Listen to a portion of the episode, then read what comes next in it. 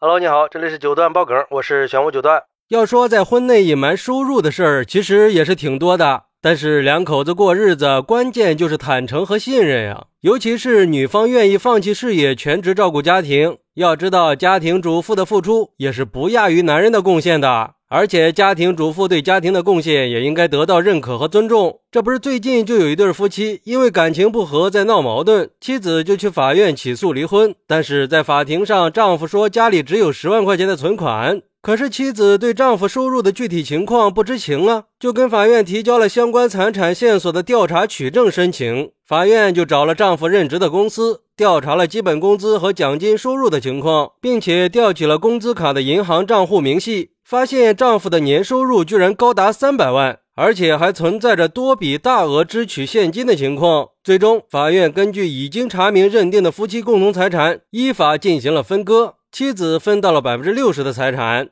我去，这是有一百个心眼子呀！这得亏是走了起诉离婚呀，要不然还不得被骗一辈子。而据这个案子的法官说，在离婚诉讼里，有很多夫妻都有一方对另一方财产情况不完全掌握和信息不对等的情况。对于这种事儿，法官建议可以在离婚诉讼的时候啊，向法院提出调查取证的申请，调查登记在对方名下的房屋、股权和银行账户这些财产信息，保障自己的合法权益。而对于这种情况，有网友认为，在他撒谎算计妻子，想让妻子净身出户的时候，他就已经渣到极致了，无情到了极致。而这样的判决，就是在给妻子一个公道，让他为自己极致的渣付出应有的代价。这个事儿也给所有女人都提了个醒：全职太太是这个世界上风险最大的投资，非常考验人性。只能说，在利益的面前，信任和人性是不堪一击的。一边希望自己可以毫无后顾之忧、安心的去打拼事业，累了能有个温馨的避风港；一边又嫌弃老婆，想要过河拆桥，凭什么呀？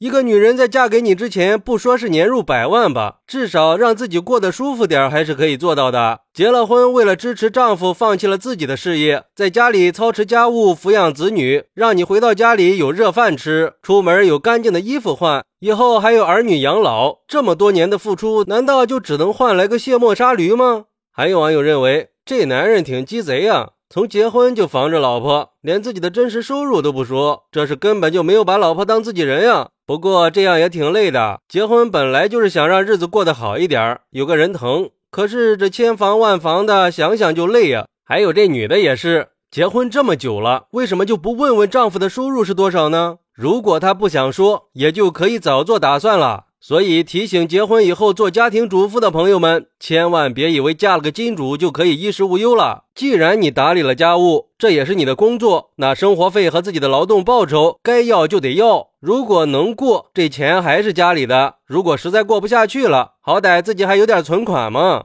也有网友说，我就是最好的例子呀，跟老公结婚七年了，五年前生了个小孩以后，为了保住他的工作，他全家都让我在家全职带孩子。还说家里的房子是他挣钱买的，不关我的事儿，让我想要可以自己挣钱去买呀。还说我算计他的财产。后来我就一边带娃一边背着他卖货，我自己赚钱买了三套房子，都没有告诉他。现在怎么办呀？如果现在离婚了，他会不会分我的呀？这种情况谁来保护我的权益呢？